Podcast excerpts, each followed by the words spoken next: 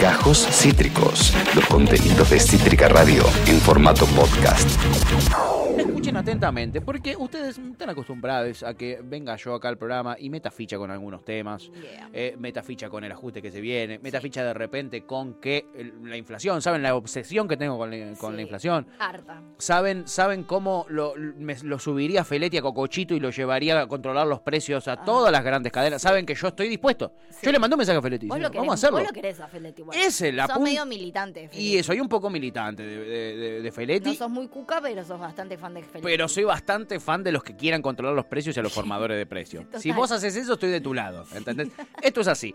Y la semana pasada me vieron bastante emocionado porque Sí. una persona que nosotros queremos mucho, que respetamos mucho, que, que, es un referente para nosotros en todo este tipo de cuestiones, Ajá. que es Rafael Klexer, nada más y nada menos. eh, anunciaba eh, o proponía eh, en diferentes medios de comunicación, también en sus redes sociales personales, la creación de una empresa nacional de alimentos. Yo obviamente me tiré de cabeza esta idea, ¿no? Suscribo. Por supuesto que sí. Les dije que por lo que yo sabía que tenía el Estado, era probable de que no se arme una empresa nacional de, alimentos, sino que se utilice un fideicomiso que había, eh, que hay, y que se ponga a disposición para comprar eh, este, eh, a largo término eh, eh, algunos productos, como nos enteramos en el día de hoy, ¿no? Después del anuncio de Matías Culfas. Pero esta, esta, esta llama fue encendida nada más y nada menos que por Rafael Klexer, y esto se hizo, se hizo tendencia. Mucha gente, obviamente los libertarios, lo- lo- lo- lo- los reaccionarios, todos en contra. Venezuela tenía una empresa nacional de alimentos.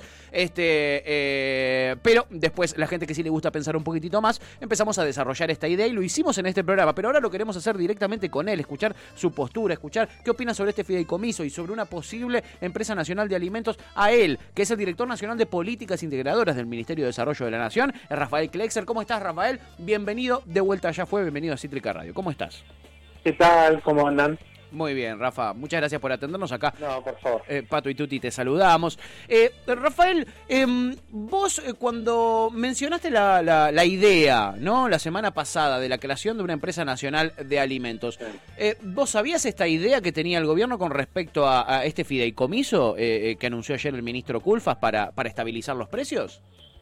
A ver, hace dos, antes de la campaña electoral, es decir, antes de la selección de la campaña electoral, Sí. habíamos planteado a Alberto una serie de propuestas de generación de laburo, los movimientos sociales, ¿no? Como bloque de movimiento social, el Claro. AUTEP, los trabajadores de la economía popular, que en ese momento, y ahora también, ya habíamos roto el cerco de pedir para nosotros a nivel reivindicativo, corporativo, para hablar al conjunto. Pues nadie se salva solo. Es decir, viste, muchos hacen sindicalismo y se quieren salvar solo. Bueno, si, si algo tiene de llamativo la economía popular es que rompimos ese cerco y planteamos cuestiones para todo el pueblo, para en general, para el país, qué sé yo. Ujú, Bueno, desde ahí que venimos trabajando. Bien. No es nuevo. Lo que pasa es que se dilató, ¿viste? Se dilata, se dilata. Y frente a la inflación, eh, en dos años, el 100% es mucho. Es, Está mu- mu- es mucho, muchísimo, es Rafael. Es mucho. muchísimo. Es Eh, es muchísimo y sobre todo cuando uno hace el pormenorizado de la inflación y ve que eh, gran porcentaje de estos aumentos eh, son arrastrados por la inflación en alimentos y bebidas, ¿no? La- la- la- los alimentos, los, los alimentos en general y en particular los de consumo popular son los que más aumentan. Sí. Yo haría cadena nacional para explicar por qué aumentan los precios. No es nosotros vamos a chino y puteamos. toda- cada- yo cada vez que voy puteo Sí, a chino, a disco, no sé a dónde vos digas. sí. Este, pero eh, hay, hay, un, hay una matriz productiva concentrada, hay una matriz de comercialización en sociedad con, los, con el sistema financiero que genera todos estos aumentos, el precio, el aumento. El precio en Argentina los alimentos políticos no tiene que ver con costos, no tiene que ver con el stock, no tiene que ver, no, eso verso. Ahora, ¿cómo hacer vos para estar explicando todo el tiempo la macroeconomía cuando no podés controlar? Eh, ¿Se entiende, no? Sí, se entiende. Se entiende, por Entonces, supuesto. Frente a eso hay que dotar a- a- al Estado de la mayor cantidad de herramientas de intervención este, que tengan que ver con eh, frenar estructuralmente eh, el proceso de concentración y por ende eh, la inflación. Frente a eso hay un montón de ideas y hay un montón de proyectos y hay un montón de hechos realizados que están dando resultados. Lo que pasa es que no se dicen, tienen poca escala y no se ve. Si vos vas a La Pampa Sí. y todo el este de La Pampa está consumiendo leche de una empresa estatal este, que la saca a 70 pesos contra la Serenísima, que la venden a 130, pero tiene una escala propia el este de, de La Pampa. ¿Es bueno o no es bueno? Claro, sí, sí, por Bueno, supuesto. Eso, bueno.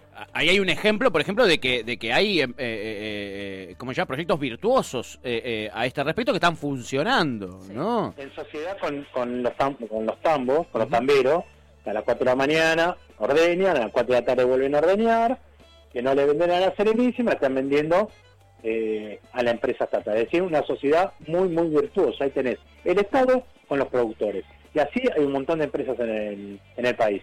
Frigoríficos, el arroz, este, de aceite, de aceituna, de mermeladas, de fruta, de verdura. ¿Qué decimos? Empecemos a darle escala. Empecemos a darle escala. No es, digamos, es decir, tenemos eso para dar escala. Tenemos el fideicomiso del aceite hace siete meses que no aumenta el aceite. Es bueno, ¿eh? El bueno. Sí. Esa es buena. Ahora, no nos debería sorprender que hace siete meses Claro. que no aumenta, pero bueno. Eh, y ahora frutas y verduras, tomando el ejemplo de ese fideicomiso, va a salir muy bien, porque aparte son los propios productores los que tienen un, un camino en la producción, los que van a manejar son los trabajadores mismos los que van a, labur- a, a- a manejar ese fideicomiso, que efectivamente sale como se anunció. Eh, para, para mí ese, ese es el camino, ¿eh? Bien. Estamos- eh, augura, augura, augura una intervención inteligente, muy virtuosa, con un plan de negocio muy importante del Estado. A mí, eh, mi compañero me dice, no hablé de plan de, plan de negocio, pero bueno, esto es una empresa, hay que hablar de plan de negocio, Tal cual. porque es así, porque aparte tiene que ser, eh, es muy bueno porque la, la derecha, más allá de las chicanas que nos tira, Sí. adjudica el patrimonio de la eficiencia, como si fuese como si fuese una manga de con Vicentín, con han quebrado, viven del Estado, son los primeros sushiplaneros este, que viven eh, que viven a costa de todos nosotros, dolarizando sus activos, Claro. jugándolos, y después después nosotros no podemos hacer, no podemos intervenir para fijar un precio frente a la especulación. Es eso, una cosa increíble. Sí, sí, entiendo y, y suscribo por completo lo que decís, Rafael. Sí, eh, Rafa, te hago una consulta. Digo, todos sabemos que ante una medida inteligente también siempre existe la, la viveza. Lo hemos visto, por ejemplo, en precios cuidados, ¿no? Que vos ponías un producto eh, dentro de precios cuidados y esa misma empresa te hacía un producto eh, Con o sea, 5 gramos más. con 5 gramos más o con 5 Sí, gramos sí, menos. Y te- digo, totalmente. ¿a qué, ¿a qué viveza, digo, cuáles son las posibilidades eh, de vivezas que tiene este proyecto o, o- o a, o a qué cosas hay que estar atentos de que no ocurran eh, con, esto? No sé, yo lo que te digo es, hay petróleo en Argentina, es más, si hay petróleo en Latinoamérica, es porque hace 100 años se creó IPF. Eh, y tenemos soberanía a partir de la creación de IPF. En el medio hubo cagadas, seguramente. Ahora, lo que tenemos que hacer es que participen los trabajadores. Si le pones en la cabeza a los laburantes, a los productores, eh, eh, yo, yo siempre fui de la idea de una empresa estatal de gestión de trabajadores, ¿no? Sí. Eh, porque ahí vos y después hay que armar consejos, si nos quieren auditar. Digamos, ese no es el problema. El problema es plantear un debate franco y cambiar el sentido de las cosas. Hay que terminar con el discurso neoliberal y empezar a intervenir. ¿Sabes por qué? Porque las empresas transnacionales formadoras de precios no, en sus países de origen, no le permiten hacer lo que ellos hacen acá. La otra vez investigando para esto, para tener más, eh, viste, porque me preguntan ya, son cosas insólitas las que me preguntan. Sí. El FBI tiene, tiene una especie de brigada antimonopólica Sí. y, y lo, y la sacaron a jugar ahora, antimonopólica, porque están especulando con la pandemia, los precios se les fueron, están especulando.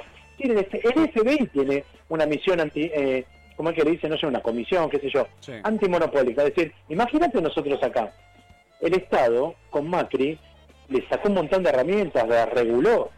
Es decir, el Estado tiene poca... Vos sabés que el Estado multa a los supermercados cuando no cumple con, con, con lo pactado, Sí. con el acuerdo, no con la imposición, con el acuerdo, y los tipos apelan y nunca pagan las multas. No le puedes hacer nada. No Legalmente no le puedes hacer nada. Yo le mandaría a la gendarmería, que bueno, te imaginás que nosotros no somos hegemónicos dentro, del- dentro del gobierno. Este, y tampoco le mandaría nada, nada, es mucho gente. Mandaría, iríamos con todos, de todos los compañeros de la Sí. vuelta, pero Claro. eh, Exacto. se entiende, ¿no? Digamos, no, Sí. pero bueno, no somos hegemónicos dentro. Claro. Y ese, ese título no lo pongan porque puede meter problemas. Corte, este recorte, sáquenlo. Olvídate. No, no lo ponga, no lo ponga, me, me, me genera un quilombo después con Olvidate. los recortes míos.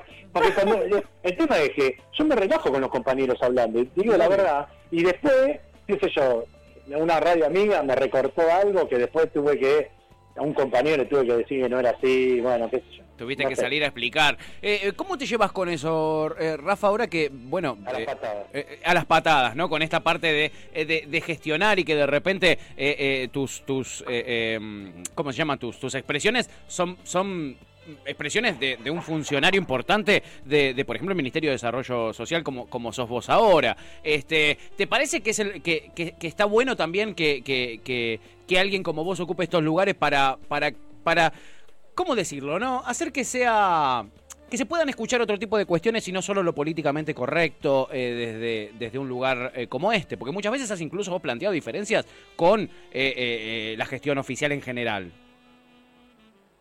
Yo creo que con 100, no digo con 100, revolu 100 funcionarios revolucionarios, yo digo, con 100 funcionarios nacionalistas cambiamos el Estado. Y no los encuentro. Mira. Y no los encuentra ese. Y no sé por dónde está. Pero no sé, pero me gustaría encontrarlos, claro, me gustaría encontrarlos. Eh, Me gustaría encontrar. Eh, y Rafa, eh, todo esto, eh, eh, esta, esta, este fideicomiso que ahora se va a empezar a, a- a utilizar. Otro título que me va a traer problemas.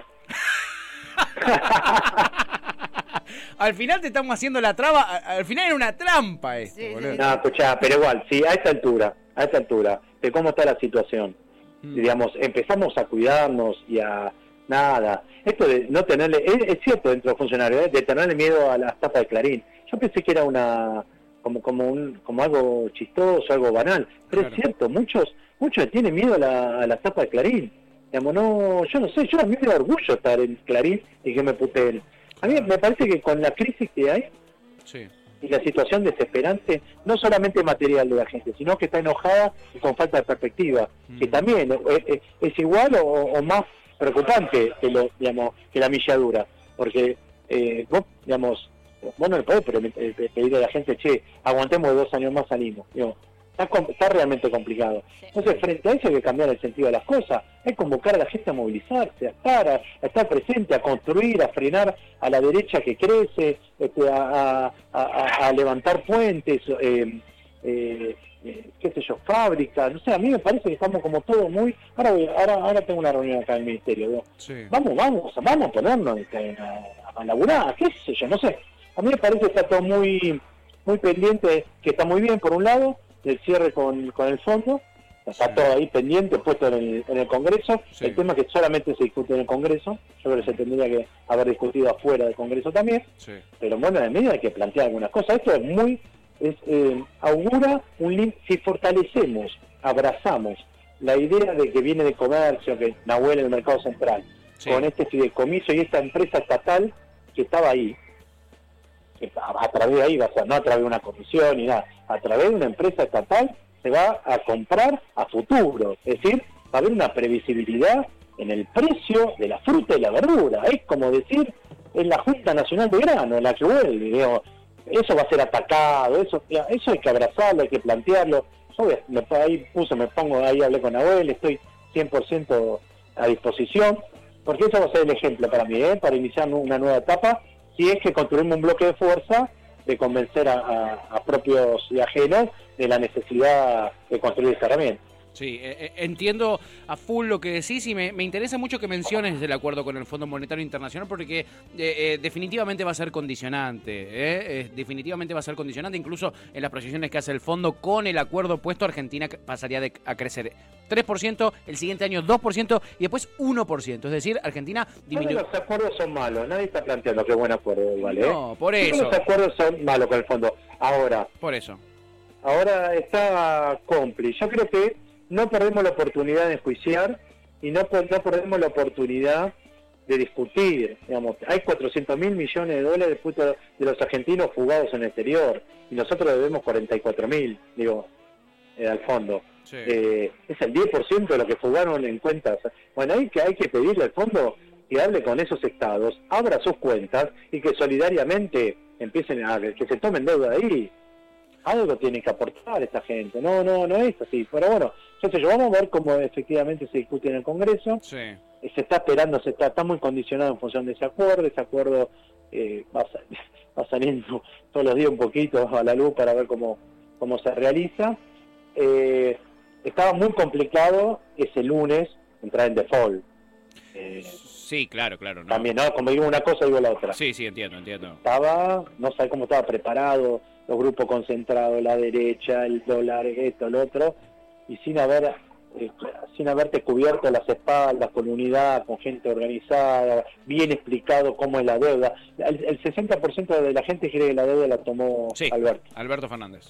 Sí, Sí, tremendo. eh, tremendo. Esto te Imagínate, en menos 10 estamos, ¿eh? No, Sí, sí, sí, sí. claro, claro, no, no, está complicado, está complicado y eh, eh, ha- habrá, eh, eh, o sea, habrá matices, pero, pero esto nos va a afectar también en el crecimiento, digamos. ¿Está el caldo eh, listo para echarle eh, eh, eh, eh, este tipo de, de, de- de- ¿cómo se llama?, de, de movidas, de proyectos como la empresa, esta empresa nacional de alimentos o el fideicomiso este finalmente? Sí. Eh, eh, ¿El terreno es fértil para esto o esto debería haberse Sí, hecho poner muy. hace 10 años, Rafa?